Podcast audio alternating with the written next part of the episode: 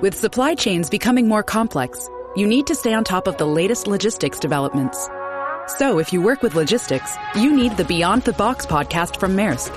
It's the easy way to keep up to date with everything from digital disruption in logistics to the need for supply chain resilience in today's market.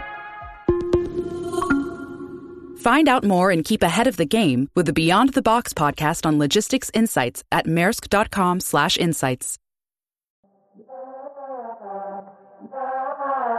Bienvenido a Los secretos de un estudiante de Sergio Beguería. Aquí aprenderás todo lo que necesitas para compaginar los estudios con tus sueños, ser una mejor versión de ti mismo y, en definitiva, ser el estudiante perfecto.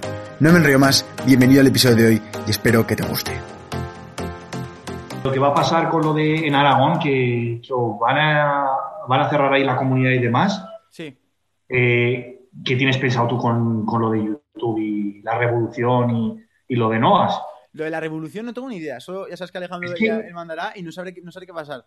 Pero con lo demás, tío, o sea, al final. Es que, yo- ¿sabes, lo que yo estoy viendo? Dime. Eh, fíjate, esto es algo que no... Que, ¿cuánto- ¿Cuántos somos en directo ahora mismo? Ahora mismo somos, eh, no sé, que lo diga la gente, 125 espectadores me pone a mí, pero a lo mejor está poco actualizado. Vale, mira, esto es algo de lo que nunca he hablado por ahí en, en redes sociales, pero personalmente, o sea, yo, 145. O sea, yo lo que veo es que eh, lo están haciendo muy poco a poco y que al final van a volver a confinar España. No, no, lo confinan 100%.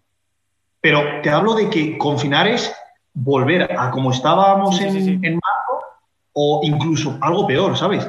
Eh, ya sabes que yo sigo a muchos periodistas, eh, yo de hecho seguía a muchos periodistas que en octubre, noviembre del año pasado ya hablaban de que se iba a confinar a, a España en, en marzo y que se, oía- se, se veían venir cosas muy raras.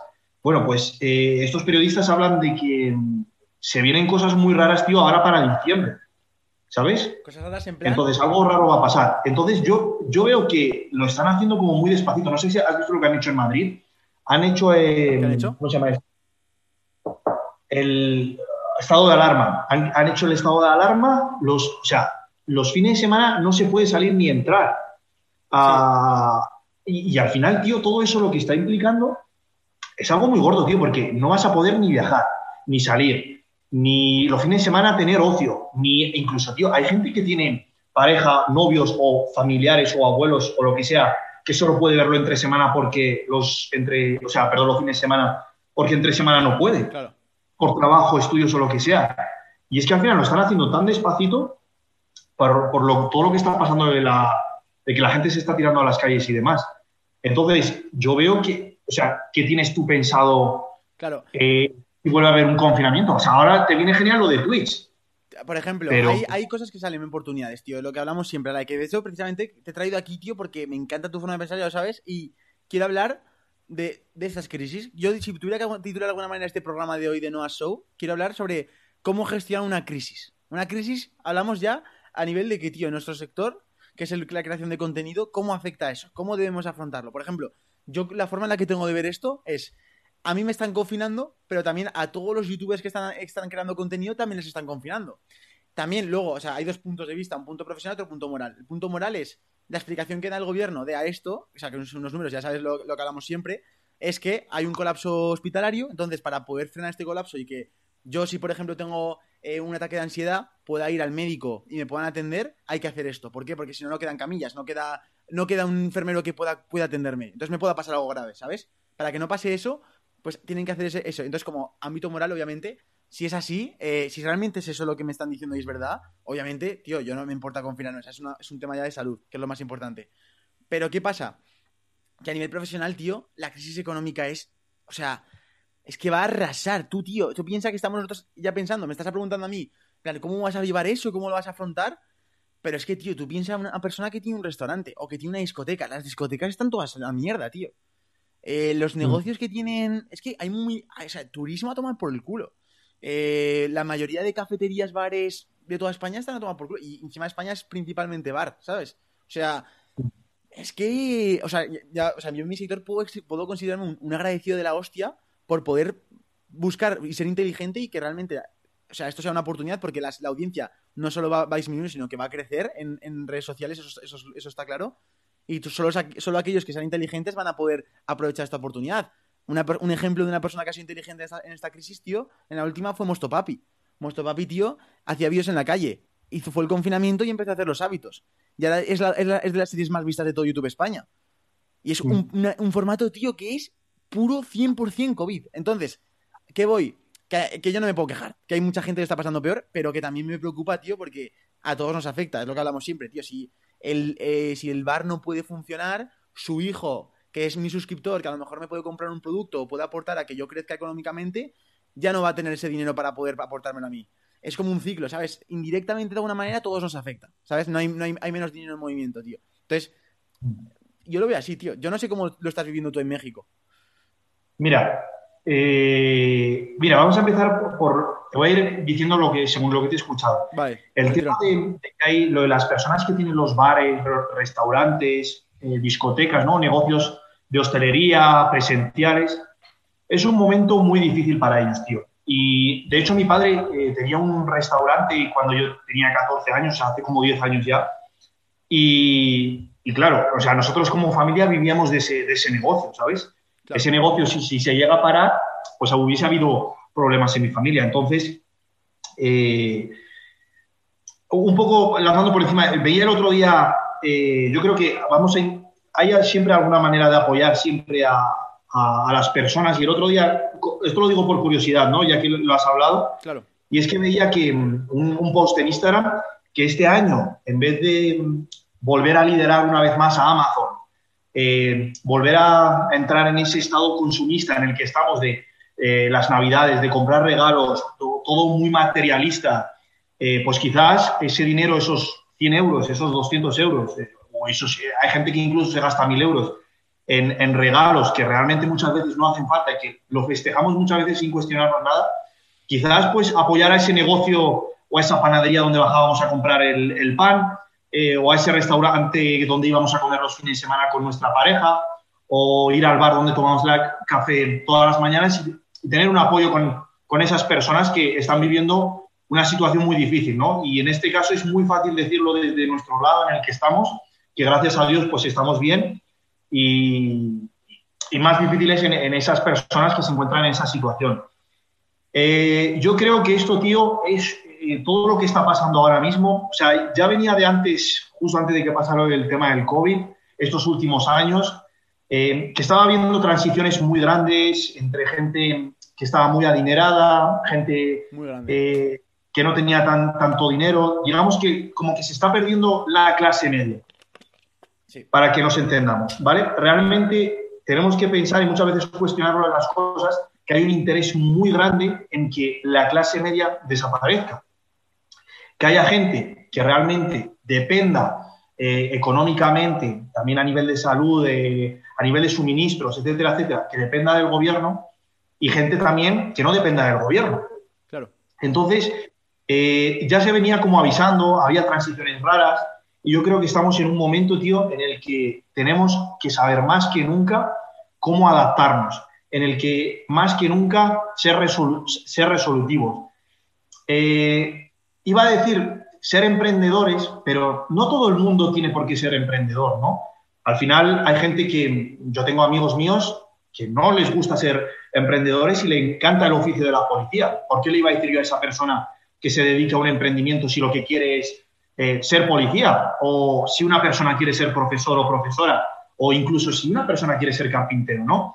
A lo que me refiero cuando yo vaya a decir a partir de ahora lo de emprendedor, es que debemos de tener, tío, una actitud, actitud emprendedora. Una actitud emprendedora es una persona echada para adelante, es una persona que no tiene miedo a arriesgar, es una persona que tiene que salir de su zona de confort, es una persona que no debe estar corrompida o viviendo con miedo, es una persona que tiene que salir a, enfrentarse, a saber innovar, a saber preguntar, a saber con qué gente relacionarse. Entonces yo creo que estamos en un momento de transición grandísima y que esto va a afectar a todo el mundo. A todo el mundo, tío. Le va a afectar al carpintero, a la persona que tiene eh, pues el, bar en el restaurante, e incluso nos va a llegar también a, nosotros, afortunadamente, pues nos dedicamos a las redes sociales y tenemos esa facilidad para ello, pero eh, lo que, lo que acabas de poner tú, ¿no? Ese creador de contenido, Mostopapi, que antes hacía entrevistas en la calle, y ha sabido transicionarlo. De hecho, está, mejor que nunca, ¿sabes? En su canal de YouTube. Entonces, claro. Eso es. Entonces, yo creo que eh, todos, seguramente que los que nos estén viendo, pues sean estudiantes. Eh, pensar que esto también a los estudiantes no les va a afectar, yo creo que también es un error muy grande. Y, de cara, por ejemplo, a los estudiantes, una actitud emprendedora es empezar a partir de ahora a, encontrar cosas como realmente, cosas que no nos enseñan. Fíjate que de hecho ayer aquí lo hablábamos en, una comida que tenía con unos amigos y es cómo está hecho el sistema educativo. Tú esto ya has hablado un montón de en tus vídeos y, llevas un montón de años hablando sobre ello, pero es que muchas veces, eh, o sea, es momento para replantearse cuál va a ser mi pasión, a qué es lo que me voy a dedicar, ¿sabes? ¿Hacia dónde va el mundo? ¿Sabes? Porque ver cómo le está afectando a tus padres, a tus familiares, a amigos, a tíos, ver que esto, o sea, antes, tío, se decía que tardaba muchísimos años en haber un cambio. A lo mejor tardaban 100 años en haber un, cambio o que hubiese, ¿cómo lo llamabas tú el otro día la, esta? Lo que decías, el gran cambio, esa cosa que era oveja negra, ¿no? Me decías, o cómo el cisne negro, ¿no? El, otro día lo hablaba con Marcos. El cisne negro es, no sé, por ejemplo, el cisne negro ha sido Internet, ha sido las redes sociales, ha sido esas cosas que han cambiado el mundo al completo. Pues antes, a lo mejor tardaba en haber un cisne negro 100 eh, años, 200 años, 1000 años. Pero es que ahora, actualmente, hay un cisne negro cada, cada, cada relativamente muy poco. Solo, solo hay que ver todo lo que ha pasado este año. 2020 es un año de transición. Eh, yo lo tengo claro. Y, tío, y es que me preocupa, o sea, yo, tío, me preocupa mucho, es lo que, y más, ya está en el clavo y quiero recalcarlo para que la gente vuelva otra vez a interiorizar, eso que has dicho de, de, que los estudiantes también tienen que tener un poco de esa responsabilidad o esa actitud de responsabilidad, que es literal, tío, o sea, yo veo estudiantes que de verdad que están súper tranquilos en plan, ah, a mí no me toca, como si estuvieran jugando fuera del juego, tío. Y para mm. nada, o sea, de hecho, precisamente, cuando con el tema de todo esto que hago de notoriación y todo eso, si lo hago predico es que empiecen un poco a, tomar conciencia. Simplemente es eso, un, nivel de conciencia, de decir, ya empiezo a tomar parte en este mundo. Lo que, lo que sea de mí dentro de 5, 10, 8 años va a ser dependiendo de mis actos actualmente.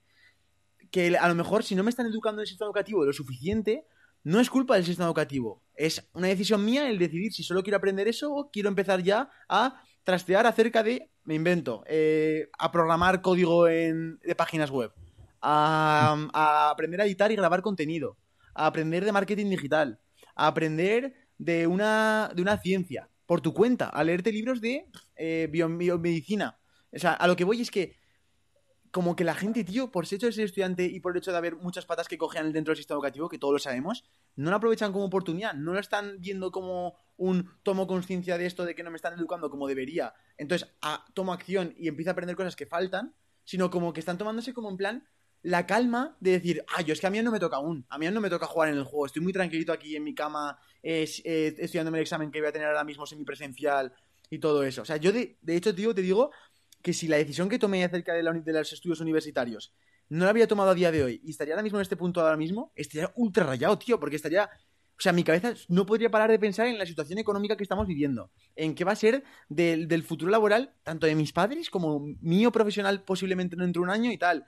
Aún vería más claro el tema de decir, tú, tú, que como no eche el 100% de horas ahora mismo a lo que tengo ahora la oportunidad entre mío, eh, yo no sé si entre tres años voy a ni siquiera tener voz para poder tomar esa oportunidad, ¿sabes? Entonces. Mira, y, lo que respecto a, lo que dices del tiempo, Sergio, o sea, eh, toda la generación, eh, vamos a decir, tú hasta que llegues a mi edad, te quedan cinco o seis años, toda esa transición que yo o que mi, vamos a decir, mi generación hemos tenido de aprendizaje, hemos tenido para errar, hemos tenido para fallar, tienes que pensar te, voy a hablar como a ti, pero realmente le estoy hablando a todo el mundo. Tienes que pensar que tú a lo mejor esa etapa no tienes la oportunidad de hacerla, porque a lo mejor estos años que vienen, pues eh, te están limitando las oportunidades y tú lo estás viendo. Claro. Me, explico, o sea, al final, el, hecho de que nos estén limitando en ese sentido, ¿no? Que si eh, cuarentena, que si no puedes ver a tu pareja, que si no puedes hacer esto. O sea, realmente eso te está implicando muchísima limitación en todos los sentidos. Entonces, tú vas a tener que hacer el doble o el triple esfuerzo de lo que hice yo, porque yo tenía más esa libertad que a ti quizás hoy te va a faltar. Entonces, por eso digo que eh, todos la gente que nos esté viendo, tú también, eh, yo también, todo el mundo, debemos de innovar más que nunca ahora, ser capaz de ser resolutivos, porque fijaros, por ejemplo, lo que ha hecho Sergio, estaba viendo que en Aragón todavía no es oficial, que van a encerrar eh, Aragón, van a confinarlo, y ella lleva con lo de Twitch dos meses. Vale, pues quizás dentro de un mes no puedas estar grabando vídeos en YouTube, pero sí puedas estar haciendo eh, directos en Twitch. Vale, pues esto, por ejemplo, como lo ha hecho Sergio en su trabajo, es algo que puede hacer la gente, no sé, aquella persona que, que vaya a hacerlo en, en, en, otro ámbito laboral. No sé, por ejemplo, es que ha habido, muchas veces hay que tomarnos esto también con el, con el, sentido, con el lado positivo, porque el hecho de que muchas veces, yo siempre pongo un ejemplo, ¿no? Si tú tienes un examen eh, dentro de un mes o si lo tienes dentro de dos días, ¿dónde vas a rendir más? Realmente vas a rendir más cuando está el examen a expensas de dos días, ¿no? Es decir, que cuando tú presionas a la gente, cuando les, les sometes a presión, el ser humano por naturaleza suele funcionar mejor. No sé, algo tan sencillo, por ejemplo, como lo de, no sé, lo de las, el código QR y, los, y las fotos para ir al, restaurante. Eso es un cambio ya, claro. Eso, eso es, algo, es algo positivo, porque al final estás ahorrando papel, estás ahorrando un montón de cosas y es algo que realmente podíamos haber hecho un montón de años porque el código QR... es necesario. Eso es. ¿Pero por qué? Porque nadie había tenido esa presión de, de pensarlo en el, en el, momento, ¿no? Entonces, esto también tiene sus, lados, sus cosas positivas.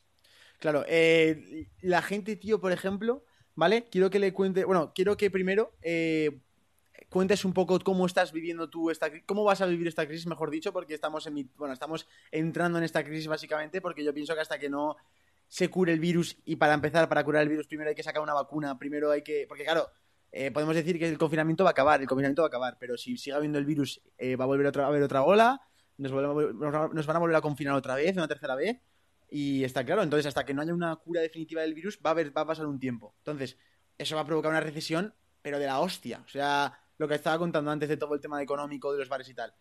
Tú, Alain, mm. ¿cómo has, cómo has planteado esta, esta crisis? Y sobre todo, eh, en tu cabeza y en tu plan de tu sector, eh, tus fuentes de ingreso, tu trabajo y tal, ¿cómo lo has planteado para salir adelante de la mejor manera posible, incluso aprovechar esa oportunidad, ¿sabes? Mira, Sergio, te va a parecer curioso. El otro, la semana pasada se lo comentaba yo a, a Marcos y fue el mes que más dinero he ganado en mi vida. O sea, el mes pasado. Claro. Eh, con esto no lo digo para alardear, ni muchísimo menos, ¿vale? Sino que lo digo que al final eh, todo esto lo tenemos que vivir o lo tenemos que intentar tomar como una nueva manera de afrontar eh, la vida, una nueva manera de afrontar nuevas oportunidades una nueva manera de, salir de tu zona de confort y hacer algo diferente. Eh, yo, por ejemplo, ahora mismo me preguntas que, si realmente me veo como en peligro o si veo que vaya a irme mal. Yo, sinceramente, eh, yo estoy muy tranquilo, te lo digo de corazón. ¿Vale? Eh, mucho tienen que cambiar las cosas para, para que me vaya muy mal. Pero yo estoy en un momento, tío, de mi vida en el que no me importa desprenderme de nada y hacer algo totalmente nuevo. Eh, yo creo que es un momento para no estar pegado a nada. Mira, por ejemplo, por ejemplo, ahora Mario Silos 18 se ha suscrito con Prime, ¿sabes? Sí. Ahora mismo. Entonces, pues eso, tío. Bueno, Mario, muchas gracias, que estoy aquí comentando con Ale cómo funciona Twitch, pero tío, mil gracias por, por esa suscripción. Se agradece un montón y se agradece un montón el apoyo, tío. Muy bien. Para, que veas, ¿sabes? Ese, rollo de la suscripción. Pero bueno, sigue, sigue, que te he interrumpido. Continúa. Eh, pues lo que te estaba diciendo, o sea, yo es un momento, tío, en el que ahora mismo no me importa eh, innovar eh, en algo totalmente diferente, en hacer tota-, cosas totalmente diferentes, en crear algo totalmente diferente, en salir de mi zona de confort, en si tengo que moverme de sitio, en si tengo que cambiar de entorno, en si tengo que conocer personas nuevas. ¿No? Yo creo que estoy en una, en una época de mi vida en la que tengo una mentalidad eh, muchísimo más madura y muchísimo más abierta que nunca eh, e intentándome adaptar totalmente a, la situación. De hecho, justamente eh, el hecho de que yo me haya venido aquí ahora a México todo es, es, por una cosa, y es al final porque yo ya veía, bueno, otra cosa que no he comentado durante el directo, es la capacidad también de, visualización, la capacidad también de anticipación, eso es algo muy importante, y eso es algo que también se debe de entrenar, porque tú tienes que intentar visualizar o anticiparte en la medida de lo posible ahora más que nunca. Claro. Entonces, yo esta situación, por ejemplo, en la que eh, veía ya que iba a pasar en España, en el que yo, sinceramente, eh, ya sabes cuál es mi objetivo con el tema de las redes sociales, eh, Sergio bien lo sabe, mi objetivo es mejorar muchísimo en, cuanto a, creación de contenido, en cuanto a creador de contenido, quiero mejorar muchísimo la plataforma de YouTube y yo veía que ahí en España pues estaba bastante limitado por cómo estaba la situación. Horarios limitados en gimnasios, fronteras cerradas, eh, sin poder salir y grabar con personas. Eh, imposible grabar en ningún sitio eh, con la sin la mascarilla, etcétera, etcétera, etcétera. Entonces, no es fácil salir de tu zona de confort, dejar por allá a tus seres queridos, a tus familiares, a tus amigos, venirte aquí totalmente solo en, una, en un momento como en el que estamos, pero bueno, eso es lo que te digo, es un momento en el que yo estoy para arriesgar, es en un momento en el que yo estoy para, para, luchar por lo que yo quiero y un momento para hacerlo ahora más que nunca, porque al final es que no sabemos hacia dónde vamos. Claro. Eh, el tío, mil gracias por esa suscripción de, de, Amazon Prime, tío. Vamos, eh, se agradece un montón y cada uno que suscribís, perdonad si no lo digo al momento, pero no quiero interrumpir la live, básicamente, entonces aquí para os lo agradezco aquí a todos los que suscribáis. Eh, de verdad, no es, o sea, no, no es necesario, suscribiros si solo si queréis apoyar, no os sentáis obligados de verdad para nada. Eh, pero bueno, mil gracias. Y tío, Ala, respondiéndote a ti, Em, o sea, y una cosa que, por ejemplo, que tengo que destacar mucho a la e es esa capacidad de desprenderse, que lo, he mencionado levemente, pero es, muy grande y es, es echarle huevos, tío. O sea, por ejemplo, Alain ya venía viendo el, posible segundo confinamiento, si os digo la verdad, desde que, desde que yo estuve con él en Galicia, o sea, en, Pontevedra. Que eso fue, eh, si no recuerdo mal, principios de septiembre, primeras dos semanas de septiembre. O sea, estamos hablando de hace dos meses y medio. bueno, hace un mes y medio. Y él ya veía que, que esto iba a peor. Y aún, y aún, en Zaragoza, por ejemplo, estaba todo abierto, podías ir a cualquier lado, simplemente mascarillas y tal. Y él ya cogió y se fue a México. Se fue a México. ¿Y por qué? ¿Y por qué? Porque también él eh, tenía claro ese objetivo de mejorar su contenido, aprovechar esa oportunidad, eh, hacer lo que no está haciendo nadie en la comunidad, eh, grabar en otro país. Él, sabe que le funcionaban mucho los contenidos en, otros países como México y Colombia cuando estuvo el año pasado. Mira, Entonces, nunca, te lo, nunca te lo he dicho, Nunca te lo he dicho, Sergio. Sí. Pero, mira, ya que estamos. ¿Cuántos somos otra vez en directo? Que tengo curiosidad. Tío, no sé, que lo diga la gente. Aquí me pone 147, pero sé que, sé que esto se actualiza tarde, tío. Te estaremos 100. No sé, que lo diga la gente, porfa. Mira, pues yo voy a explicar el por qué tengo tanto apego eh, a América Latina y por qué. Bueno, voy a contar unas cuantas cosas que por aquí, por ejemplo, todavía no he contado en ninguna de mis redes sociales. Vale. 142, eh, vale. 138, 142. Vale, mirad. Mira, Sergio, para que tú lo sepas, eh, al final eh, las redes sociales es, un, al final es un escaparate, es un negocio más. Eh, entonces tú lo tienes que mirar como, como tu vamos a decirlo como tu propia empresa. Realmente es tu propia empresa. Tu canal es tu propia empresa porque a partir de ahí tú gestionas, tú diriges, tú coordinas, tú creas, tú rediriges, tú vendes, etcétera, etcétera. Vale. entonces, tú tienes la posibilidad de vender eh, en un pueblo, no sé, vamos a decir, eh, dime un pueblo de, de, Madrid, como puede ser, por ejemplo, Fuenlabrada, de donde soy yo, que son eh, 100.000 habitantes, o puedes tener tu mercado en una ciudad como puede ser, no sé, me lo invento, eh, mm, vamos a decir en este caso Ciudad de México, que me sé las personas que hay aquí, que son 30 millones de habitantes, ¿vale? Si tú instalas tu negocio ahí y funcionas en función a gustos, condiciones, preferencias de cada ciudad y de la gente que se mueve ahí, ¿dónde vas a tener más posibilidad de que tu negocio tenga éxito? ¿En Fuenlabrada, que son 100.000 personas, o en una ciudad como Ciudad de México, que son 30 millones de personas? Bien, pues al final yo la mentalidad que tengo es un poco esa. Es, vale, en España realmente eh, son 45 millones de personas, 50 millones de personas el país, y no estoy diciendo que en España no se, no se puedan tener oportunidades, sino que yo lo que quiero decir es que al final yo veo que son 45 millones de personas en España y en Latinoamérica eh, no, no he hecho cuentas de cuánto será, pero más de un billón de personas seguro que son. Entonces, eh, he visto también muchos canales que han tenido aquí muchísimo éxito en Latinoamérica, eh, cómo han funcionado, cómo lo han hecho, qué mentalidad, por qué han, cuál es la clave del éxito. Y entonces al final tú ves dos mercados que son totalmente diferentes. Y al final es una, pues es, yo estoy aquí porque estoy muy bien, la gente es encantadora, eh, los sitios son súper agradables, eh, la mentalidad, la, cultura también es totalmente diferente y eso a mí como persona de conocer la curiosidad también me, gusta muchísimo. Pero al final también es, otro mercado, tío. Y es probar aquí el mercado que hay en, en América Latina, que es muchísimo más grande que el que hay en España. Muchísimo más grande. De hecho, eh, eh, tú puedes ver mismo, por ejemplo, eh, no sé, el canal, por ejemplo, de Jorge Távez, ¿no? Que es de fitness. Vale, es un tío que dices tú, se está currando los vídeos un montón, está entrando ahora muchísimos recomendados, pero tío, yo al final veo que no sale de los 60.000, 70.000 suscriptores.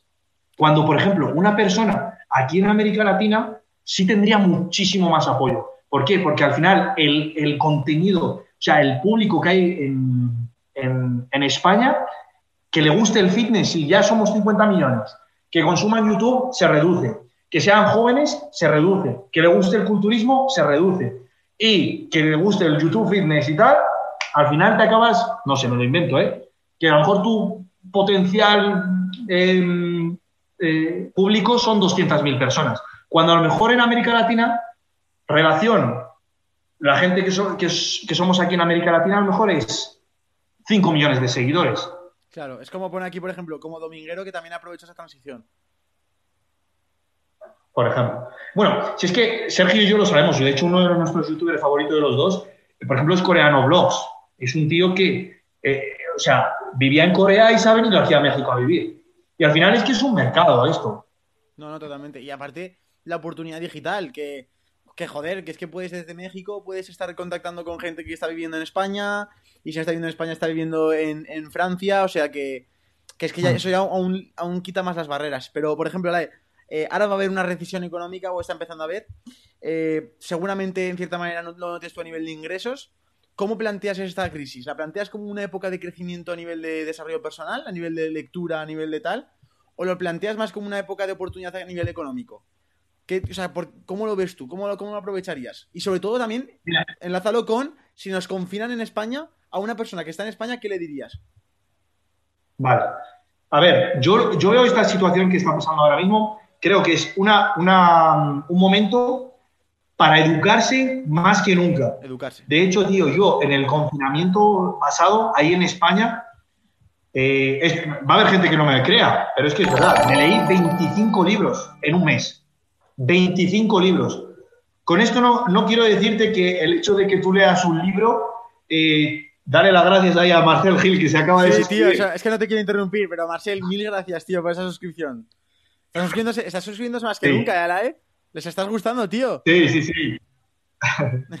Mira, pues eh, yo creo que es una época para educarse más que nunca.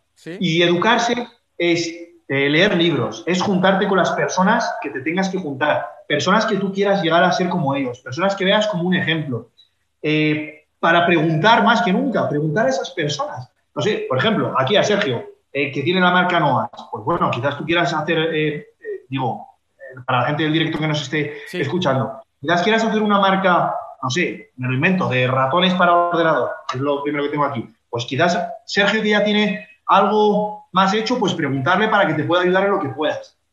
Eh, para formarse hay un montón, tío, no hay excusa porque hay un montón de vídeos en YouTube, hay un montón de podcasts eh, por ahí y tú lo sabes, tú lo sabes porque lo sabes porque hay un montón de gente por ahí que está regalando un montón de contenido que te va a servir para muchísimo, para ser mejor como persona, para ser mejor como eh, profesional. Y es que hay una frase que yo siempre digo, y es que tú al final vas a crecer hasta, donde lo, hasta lo que eres, hasta lo que sabes. No puedes crecer más allá de lo que no sabes. Por eso es tan importante la educación. Vale. Esa es la diferencia entre, por ejemplo, no sé. Eh, o sea, al final, lo más valioso que tiene una persona es lo que sabe. 100%. Porque, por ejemplo, me, lo invento ahora mismo, la primera persona que se me viene, Amancio Ortega. O sea, Amancio Ortega, eh, aparte de ser una persona millonaria, es una persona rica, no lo es solo de dinero, es también, lo es también de mente. O sea, es una persona educada que sabe cómo llegar a posicionar a Inditex en la número uno del mundo. Claro. O sea, al final tú solo puedes llegar a ser lo, que sabes. Por eso es tan importante la educación. Entonces es momento para... Vale, eh, ¿qué extra, ¿cómo serían los pasos, por ejemplo? Vale, tengo claro, estoy de acuerdo contigo, Alae, quiero educarme. Ahora bien, ¿qué tengo que hacer? ¿Mañana qué hago para poder empezar a educarme? ¿Qué pasos seguirías tú? ¿Qué tipo de contenido sería para educarse? ¿Sería coger Amazon y comprarme 10 libros que me parecen interesantes? Yo sin tener hábito de lectura, eh, sería forzarme un poco a eso, forzarme un poco a estudiar PDFs, verme vídeos en YouTube, eh, podcast, ¿qué sería?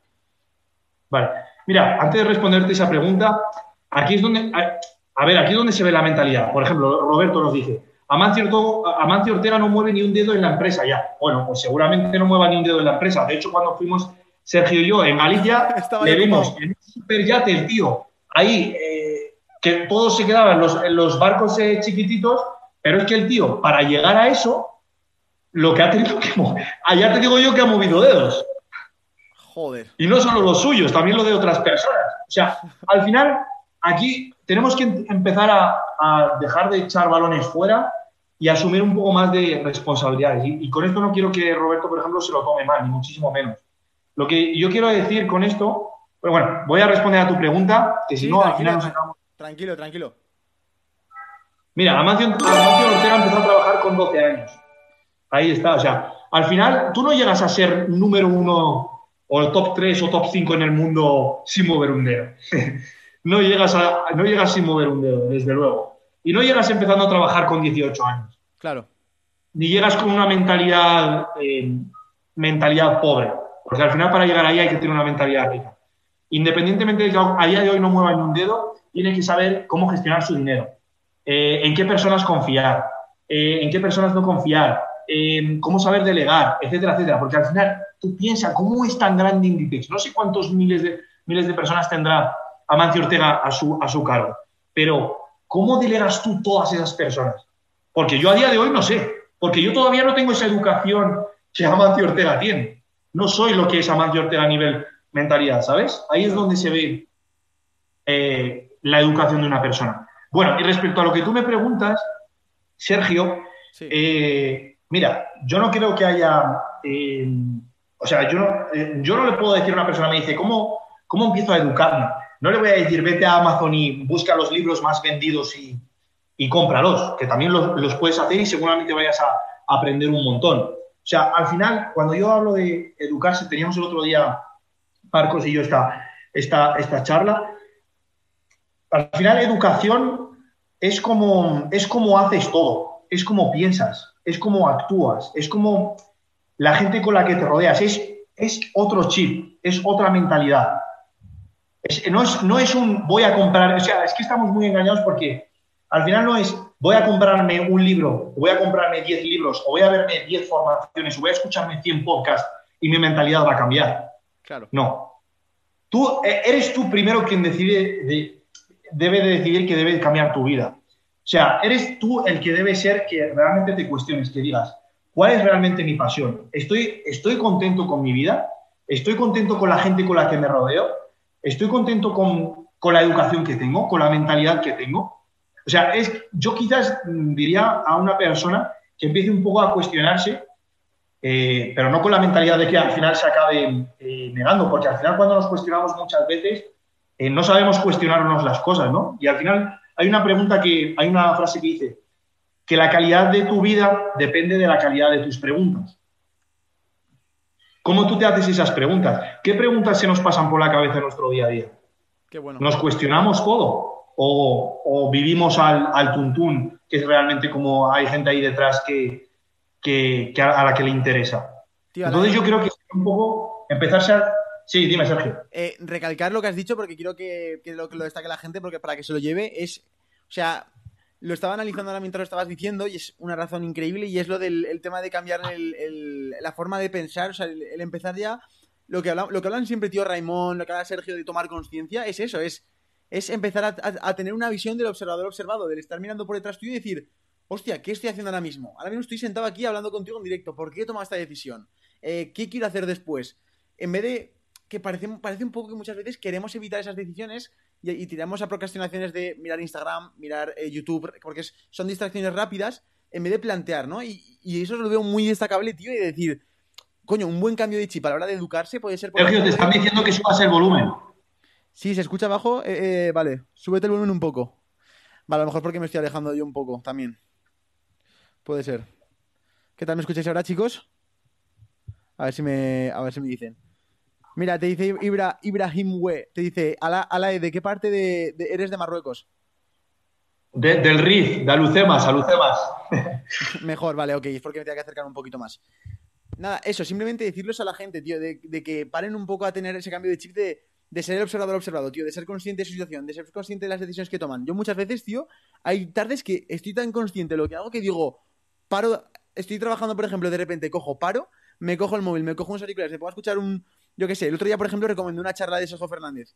Porque lo que hice fue parar, me fui a pasear, me fui a escuchar esa charla porque necesitaba encontrar otros pensamientos, ¿sabes? Es como que los pensamientos que tenemos en la cabeza muchas veces nos están transmitiendo una vibra y los, pensamientos que estaba teniendo en ese momento eran como muy débiles, me estaban haciendo sentir muy débil, muy, muy, muy incapaz y no me estaban gustando nada. Entonces me, di cuenta de eso, fui, tomé conciencia de eso y dije, esto se acaba aquí. O sea, yo sé que no soy así, entonces actúo conforme a eso. Entonces, eso, el tomar conciencia, tío, el preguntarse, el, el estar todo el constantemente diciendo, ¿qué estoy haciendo aquí? ¿Por qué he tomado esta decisión? Lo que, además, Alain, tú me contabas mucho en Pontedera, tío, el poder de votación que tenemos con cada acto que hacemos, tío. eso la gente no lo sabe. Y explícalo a la gente, tío, eso, que me parece muy interesante. Antes de nada, como estén por aquí rodear y te van a matar, porque has dicho Pontevedra dos veces y es en vivo. Ari, si estás escuchando esto, ya, que, que no sea tu niño favorito. al niño, ay. Eh, vale. muchas gracias a Sergi por la suscripción de Prime. Que es que ya ni me da tiempo. Esto ya me siento como si fuera Ibai, madre mía. ¿Eh? Sí.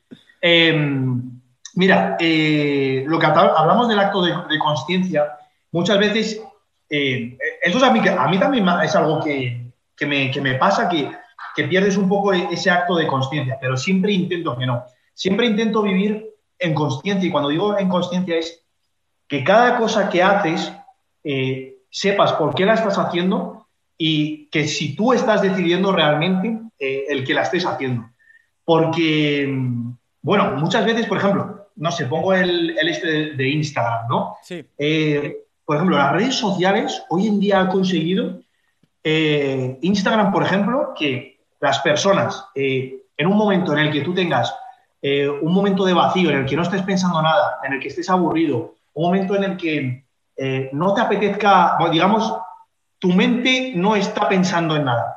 En vez de plantearte algo o pensar en algo que realmente sí te vaya a ser productivo, tú cojas, abras el Instagram, entres, deslices las historias, veas quién ha subido las historias, si te ha dado like a alguien, si te ha seguido y cierras.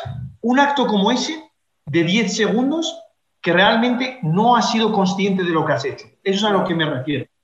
Es decir, si yo voy a coger el móvil y voy a entrar en el móvil, que sea porque yo quiero, no porque eh, esté en una burbuja de inconsciencia que esto va a sonar muy conspiranoico, pero es que realmente es así. Es porque hay gente detrás que, quiere que hagamos eso, porque tú entras a las historias y cada dos historias hay un, anuncio. un anuncio de publicidad y eso te genera consumismo y gastas más dinero y si gastas más dinero necesitas trabajar más y seguir pensando en el trabajo, etcétera, etcétera. Al final esto es un cúmulo de cosas. Entonces, eh, un acto de conciencia es que tú te levantes por la mañana, que tú decidas hacer lo que te vaya a decir. Hoy voy a desayunar esto, te apetece desayunar esto, me siento en un plato, estoy pensando en lo que estoy comiendo, estoy decidiendo lo que voy a hacer, tengo las tareas planteadas de lo que voy a hacer, de lo que tengo que eh, hacer o dejar de hacer. Eso es eh, entrar en un acto de conciencia, en el que, el que tú decides lo que estás haciendo, no que decide alguien o algo por ti qué importante lo que dice la E, lo de comer. O sea, hasta que yo no estuve con él, no me di cuenta que no, estaba, no era consciente cuando comía. O sea, eh, lo que es el, disfrutar de comer, obviamente notaba los sabores en mi boca, disfrutar de la comida, pero estoy seguro que el 90% de la gente que está viendo en directo, cuando es la hora de comer, entra a comer los macarrones y está comiendo el macarrón y a veces está pensando en lo que he hablado antes con su novia. En lo que va a hacer mañana, en lo que no sé qué, o incluso directamente cogen el móvil y se ponen a mirar Instagram mientras comen, ¿sabéis? O sea, es que eso pasa. Sí, no, no, es que eso, es que eso, pasa, no, eso, es que es, es, la pena de hoy en día. O sea, hoy en día eh, las personas eh, estamos comiendo en un momento, no sé, con, una persona que yo siempre invito eh, desde aquí a que el momento de la comida sea un momento bonito para comer siempre con una persona y estamos regalando, vamos a decir, nuestro tiempo a otra persona en el sentido de, por ejemplo, vamos a imaginar que tú y yo estamos comiendo, no sé, en cualquier restaurante, ¿vale?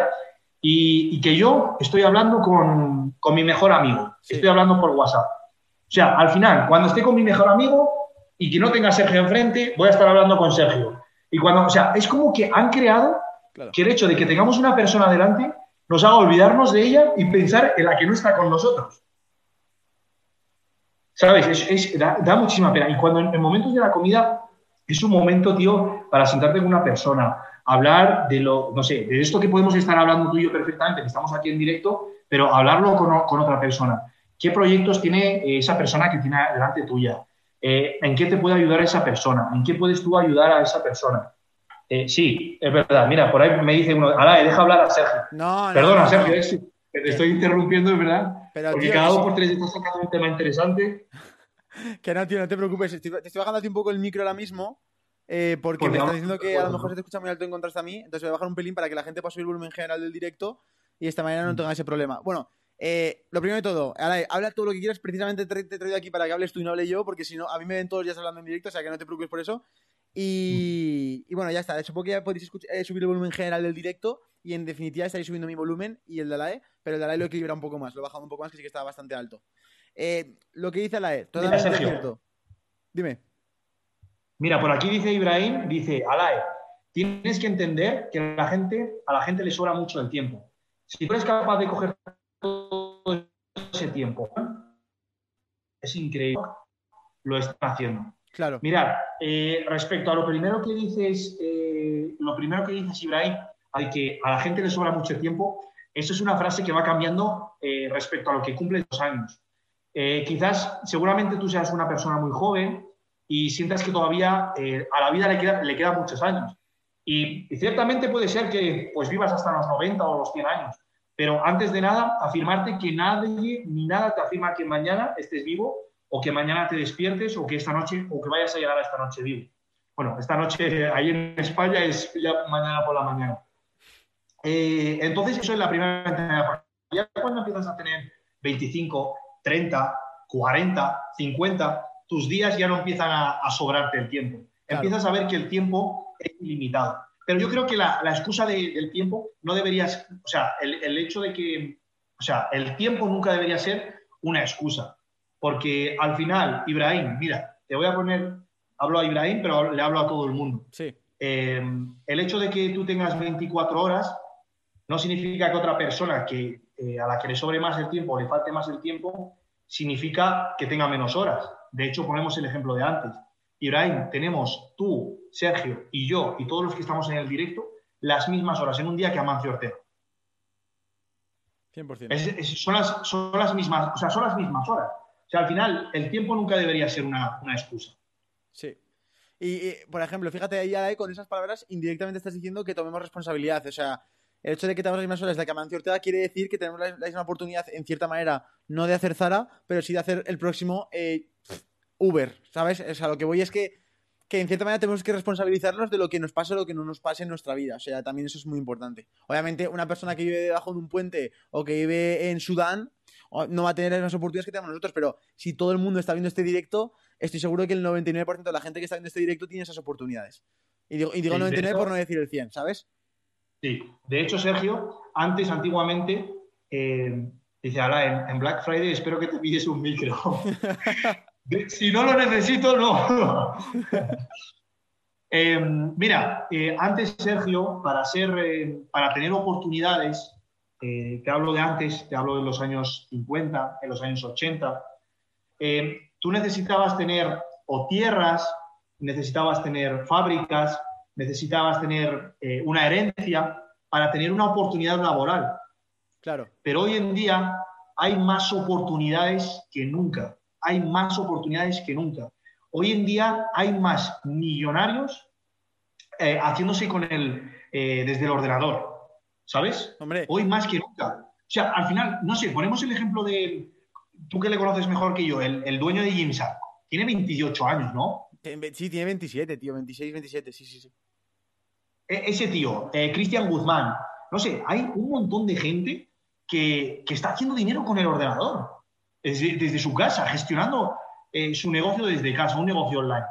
O sea, al final, es, es lo que decíamos al principio del directo, estamos en una sociedad muy cambiante, en una sociedad con muchísima incertidumbre y que necesita que tú también seas cambiante, que tú también tengas una mentalidad, eh, que seas capaz de adaptarte a, los, a los problemas que vayan a, surgir.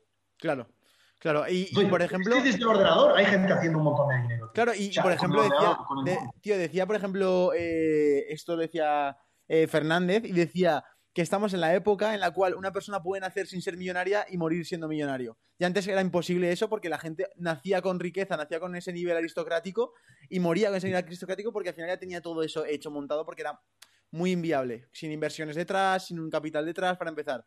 Ahora estamos en una época en la cual, tío, yo que, que nazco con un, en un barrio humilde, en una familia humilde, poco a poco puedo ir evolucionando y puedo convertirme en, un macro empresario o en una persona de macro nivel, ¿sabes? Y, rodearme de gente que realmente es increíble por el simple hecho de hacer las cosas bien, ¿sabes?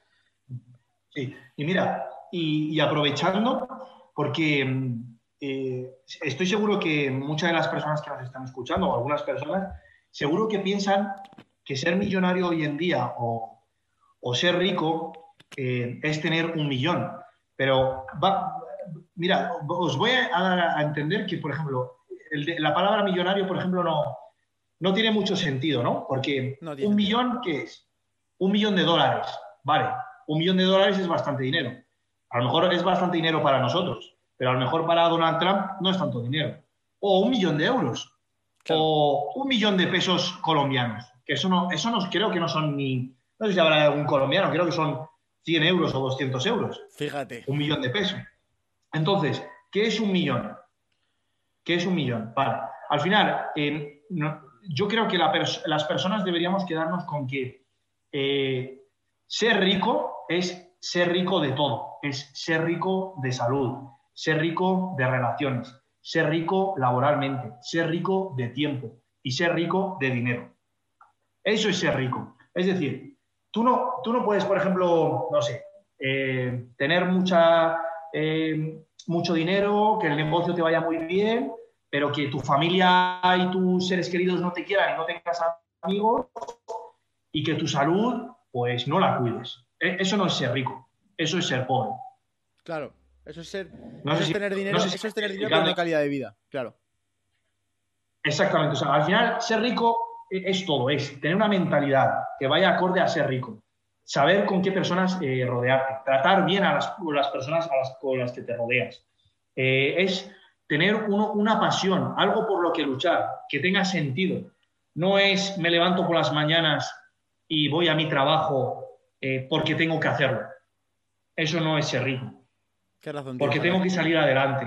Vale. O sea, hay personas que en ciertos momentos de nuestra vida hemos tenido que hacer eso eh, en algún momento, pero que sea temporal, que sea temporal, Claro. que sea un- un- una transición para llegar a donde quiero llegar. Claro, y, y joder, y, y el tema de que cuando te ponen objetivos de, Buah, mi sueño es ser millonario, a lo mejor está más cerca todo lo que tú piensas, si, lo- si te haces las preguntas correctas.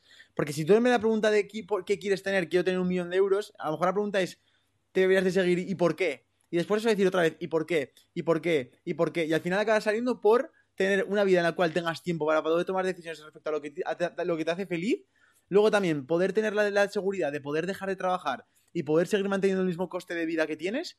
A lo mejor eh, que, que pase algo en tu negocio y que a, tu nivel de relación no, no, no, no pasa nada, que tu salud por el hecho de trabajar en ese trabajo no se vea afectada tampoco. O sea, eh, eso es lo que yo persigo eh, como, como pensamiento de quiero llegar a ser X persona, X millonario. ¿Sabes? Esa persona que tiene esa libertad de actuación en todos los ámbitos, esa libertad, libertad de trabajo porque es 100% pasión, eh, me he construido una... Y claro, ¿y por qué, y por qué lo decía antes? Obviamente es transicionar el tema de a lo mejor estar muy obsesionado con el tema de a lo mejor trabajar por ganar más dinero, etcétera, porque sí que estás a lo mejor en un proceso de ir construyéndote ese estilo de vida para llegar a ese objetivo. Pero es diferente porque yo a lo mejor estoy trabajando por construirme cinco activos que te van a dar dineros pasivos todos los meses y ese es mi objetivo. Entonces, cuando lo consiga, voy a estar mucho más tranquilo. O una persona que simplemente está, está ganando 10.000 euros y está trabajando como un cabrón para ganar 15.000 y no tiene ninguna, ninguna, ninguna expectativa de transicionar ese estilo de vida, sino más bien empeorarlo porque va a tener más carga de trabajo, va a tener, o sea, que es diferente, ¿sabes? La forma de plantear el hecho de que trabajo por dinero o, persigo el dinero. Es diferente ese concepto, también hay que tenerlo en cuenta. Mira, comenta por aquí Diego, Diego dice, el dinero te da la felicidad.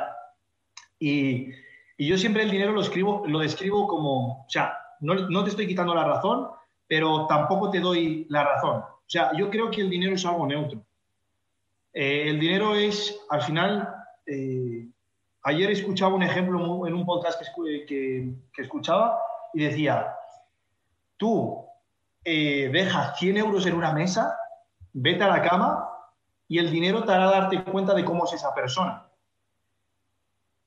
No sé si, se entiende la, metáfora. Creo que, a buen entendedor, pocas palabras. al final el dinero es, es algo neutro el, dinero es, es un acelerador, para que, para que, para que digamos. El dinero te puede dar libertad y te la puede quitar muchas veces, ¿eh? Sí. Porque depende de mucha, de, mucha de, la mentalidad que tengas. Por eso te digo que al final ser rico no es únicamente tener dinero. Rico también es la mentalidad que tú tengas. Porque yo conozco eh, a personas, no conozco a mucha gente que sean eh, muy ricas, que digamos, pero sí algunas personas que tienen bastante dinero y, siempre les flaquea una pata. Y, no tienen libertad porque al final están por y para el dinero, trabajando por y para el dinero, por y para el dinero. Entonces, ¿realmente eso es libertad? Cuando no eres capaz ni de comer bien, ni de cuidarte un poco, de salir a dar un paseo, ni de ir con tus hijos, ni de, no sé, hacer un viaje con tu familia. ¿Realmente eso es libertad? Claro. No sé. Pregunto, muchas veces hay que, lo que te decía al principio, hay que cuestionarse. Que hay gente que, oye, que siente que ha venido a este mundo por ir para trabajar y por ir para el dinero. Oye, si, si tú crees que ese es tu objetivo y esa es la pasión de cada uno, yo no tengo que replantearle ni decirle a nada lo que tiene que hacer con su vida. Claro. Claro. Y, por ejemplo, la em, rotando un pelín el tema, eh, esa gente que está, que, su, su, objetivo es la seguridad, por ejemplo, eh, bueno, yo al menos lo que veo, lo que puedo observar de mi poca experiencia en el mundo laboral es que la, incertidumbre es un hecho. Y es un hecho que mm. está tanto en mí como en mi padre, por ejemplo, que está empleado, que, por ejemplo, puede pasar una, pandemia como esta y puede estar en juego su trabajo. Entonces, llega un punto que hasta los trabajos que en principio son seguros, a no ser que sea una posición del Estado que es muy complicado que eso fluctúe de alguna manera o que te dé inseguridad, pero hablo del sector privado, de la gente que, que, es contratada, que pues la mayoría de sectores al final es, sector privado. Em, entonces, esa gente, tío, ¿tú qué piensas acerca de todo ese tema de, si hay seguridad, si hay algún trabajo que es seguro? Eh, cómo, ¿Cómo crear tú esa seguridad en tu, propio, en tu propia economía? También. yo, a día de hoy, no hay nada seguro en esta vida. Nada. pero nada, o sea, o sea, no es ni seguro ni de qué ahora mismo, mañana estemos vivos. O sea, ni mucho menos que un negocio exista o, que el dinero que estés ahorrando pueda llegar a tus hijos. O sea, no hay nada seguro. Esa es la mentalidad que hay que tener. O sea, a mí el canal, o sea, no sé, me lo invento, el canal que tengo, por ejemplo, de mañana en YouTube puede coger y desaparecer. O que la plataforma entre en quiebra y que desaparezca. O que la gente a la que estoy entrenando no le apetezca volver a pagarme ni un más eh, la membresía mensual lo que sea, no has, se te puede ir al, carajo, lo que sea. No hay nada seguro. Entonces, debemos de intentar evitar ese apego, porque cuanto más nos apeguemos a algo, más grande será luego el sufrimiento. Eso para empezar. Claro. Y en segundo lugar, em, le dice, joder, Alae, si llegamos al día de mañana, vaya a mi lado. Yo esta frase que, que decís la, la, he escuchado 300 veces todos los días de mi madre y le decía lo mismo cuando era joven. Le decía, ay mamá, de verdad, que, que ¿cómo se dice aquí en español? Eh, cuando una persona es, qué dramática, qué dramática es. Sí, ¿no? Pero es que es verdad, cuando tú, cuando tú vives con esa eh, mentalidad, vives más un poco con, con sabiendo que realmente eh, debes de luchar por algo y no sentirte apegado a ello. Cuando no te apegas tanto a una cosa, eh, sabes que tienes, tienes que renovar lo que estábamos diciendo ahí, innovar antes, ¿no? Y, respecto a lo que dices de, de arriesgar, em, mira, hay que saber muchas veces analizar el contexto en el que estamos y saber si es inteligente arriesgar o no, o, no es arriesgar. Porque vamos a poner, eh, me lo voy a inventar, ¿eh? que no, no, no, lo, no, lo, sé. Por ejemplo, vamos a imaginar que en tu caso, pues em, vives muy bien con tus padres, tus padres no tienen problemas económicamente, no, tienen, no van a perder su trabajo, es algo seguro, al menos seguro, de aquí a, de aquí unos años, y tienen un colchón financiero, y que tú tienes 19 años, 18 años. Vale. ¿Es inteligente arriesgar o no es inteligente arriesgar? Si no arriesgas ahora con 18 años, que, no sé, eh, vamos a, imaginar que Sergio tiene ahorrado 30.000 euros y que esos 30.000 euros se los ha gastado en crear un proyecto y, lo pierde todo. Vale, ¿qué va a pasar después si yo lo pierdo? Claro. bueno, hay que, no, no quiero que la gente luego entienda que ah, si tenéis todo el dinero debéis de invertirlo así porque sí, a lo locura. Quiero que pilléis muy bien lo que yo vaya a decir. estoy exponiendo un ejemplo. Entonces, si alguien invierte ese dinero, ¿vale? Pues si lo pierde y le sale mal, tiene 18 años, vuelve para estar en casa de sus padres, no tiene ningún problema, vuelves a empezar desde cero. Ahora, el mismo ejemplo. Vamos a suponer que tu padre, que tu madre no trabaja y que solo es tu padre el que sostiene la familia y tiene 30.000 euros ahorrados para invertir o para eh, negociarlo, para lo que sea, en, una idea que ha tenido. pues a lo mejor si ese dinero es con el que está sobreviviendo la familia, pues quizás no sea, seguramente no sea lo más inteligente. Porque tiene una familia detrás, tiene unas responsabilidades. Es una persona que tiene 50 años. Es una persona que tiene que asegurar más eh, el hecho de intentar fallar menos. O sea, no es como Sergio, o al final somos personas jóvenes y, estamos para fallar. O sea, tío, te lo digo de corazón. O sea, yo sé que se escucha un montón de veces esto de que em, fallar es como se aprende. Pero es que yo he fallado como nadie, ¿eh? Y yo he errado como nadie y os lo os doy mi palabra que es cuando, es cuando más se aprende. Es fallando. Porque tú ya sabes el error que has cometido y el error que no debes de cometer.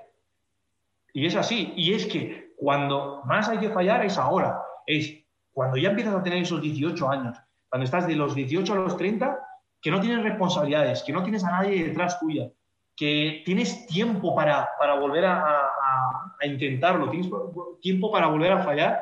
Si no lo haces ahora, ¿cuándo lo vas a hacer? Cuando tengas una familia, cuando tengas hijos detrás, cuando el tiempo se te vaya agotando. Claro. Claro. Muchas gracias, Stadion, por esa suscripción de Prime, tío. Se agradece un montón. Y bueno, ya también estoy viendo, mira este mensaje de J. Antonio Val, tío, te pone, este directo me lo voy a ver mil veces en mi vida. ¿Cómo se agradece? Dale cuando, cuando la gente es tan agradecida, tío. Es, es increíble. La verdad es que llena un montón. Totalmente, totalmente. Muy, espero que os esté gustando el directo. De todas formas, ya sabéis que en Twitch se quedan resubidos. No sé, creo que algo vi como que se quedan solo durante 14 días o 15 días, pero bueno, podréis, eh, podréis aprovecharla y poder verlo, compartirse a alguien que a lo mejor le pueda interesar que yo que sé, a lo mejor os puede interesar, y el, por el que no arriesga no gana, como me lo dice mi padre. Claro, el que no arriesga no gana, pero fíjate, por ejemplo, que el tema de que te lo ha dicho tu padre me sorprende, ya que el padre suele ser la figura de que te dice a tu hijo, no arriesgues, eh, asegúrate, eh, no tomes esta decisión que a lo mejor te puedas arrepentir, a lo mejor te ve con una edad que es muy joven y te dices, a lo mejor no estás tomando la decisión más madura. ¿Cómo puedes eh, ¿Cómo, cómo puedes eh, tomar esa. Es, ¿Cómo puedes gestionar eso como ya para ir acabando, ¿vale? Porque estos directos de verdad que han para, dado para mucho y hemos hablado de muchos temas diferentes. Eh, ¿Qué le dices a esa persona, tío, que tiene a los padres en contra? Para acabar esto ya, como última pregunta, tío. Y, así la gente se da un buen mensaje. Eh, mira, tío, em, lo del tema de los padres, yo cada día me doy más cuenta de que al final somos como, como lo son nuestros padres. De hecho, hay una, hay una, hay una actividad que os invito a todos a hacerlo y es em, las cinco cosas más buenas de tu padre, las cinco cosas más buenas de tu madre y las cinco cosas que menos te gusten de tu padre y las cinco cosas que menos te gusten de tu madre.